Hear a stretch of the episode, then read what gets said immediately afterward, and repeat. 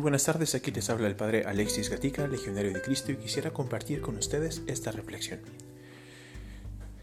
Entre estos días he comenzado a preparar una mudanza, porque la casa donde, la casa de espiritualidad donde me toca trabajar, pues se ha vendido y entonces tenemos que mudarnos a una casa nueva. Y hoy en la mañana, junto con dos amigos que me estuvieron ayudando pues a preparar las cajas, a revisar lo que teníamos que llevar y qué cosas dejábamos, me venía pues inmediatamente a la mente una reflexión. Qué bien nos hace tener mudanzas en nuestra vida, porque nos sirve para darnos cuenta qué es lo más esencial y qué cosas nos sobran. Me fijaba, por ejemplo, revisando armarios por la cantidad de hojas impresas o la cantidad de regalos que te dejan pero que realmente nunca los usas o incluso cosas viejas que vas guardando por si acaso.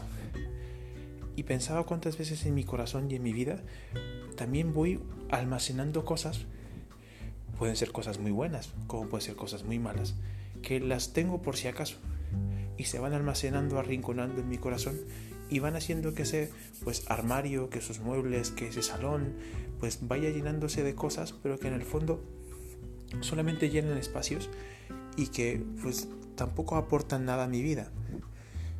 Pues qué bien hace, por ejemplo, en una mudanza tomar una buena bolsa de basura e ir eliminando las, aquellas cosas que no usas para nada.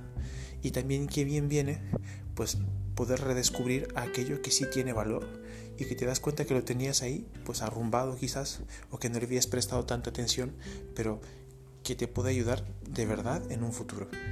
Te invito a que en esta tarde quizás hagas un breve ejercicio de mudanza.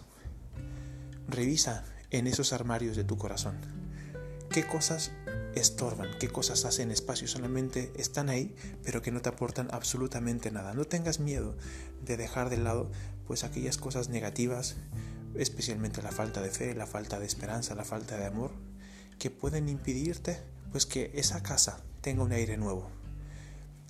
Te invito pues finalmente a poner todo esto en manos de Dios nuestro Señor.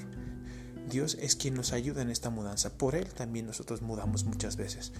Te invito a que pues hagas este ejercicio de la mano de Él pidiéndole mucha luz al Espíritu Santo. Espero que esta reflexión te ayude, te sirva de algo y te dejo la bendición y un fuerte abrazo.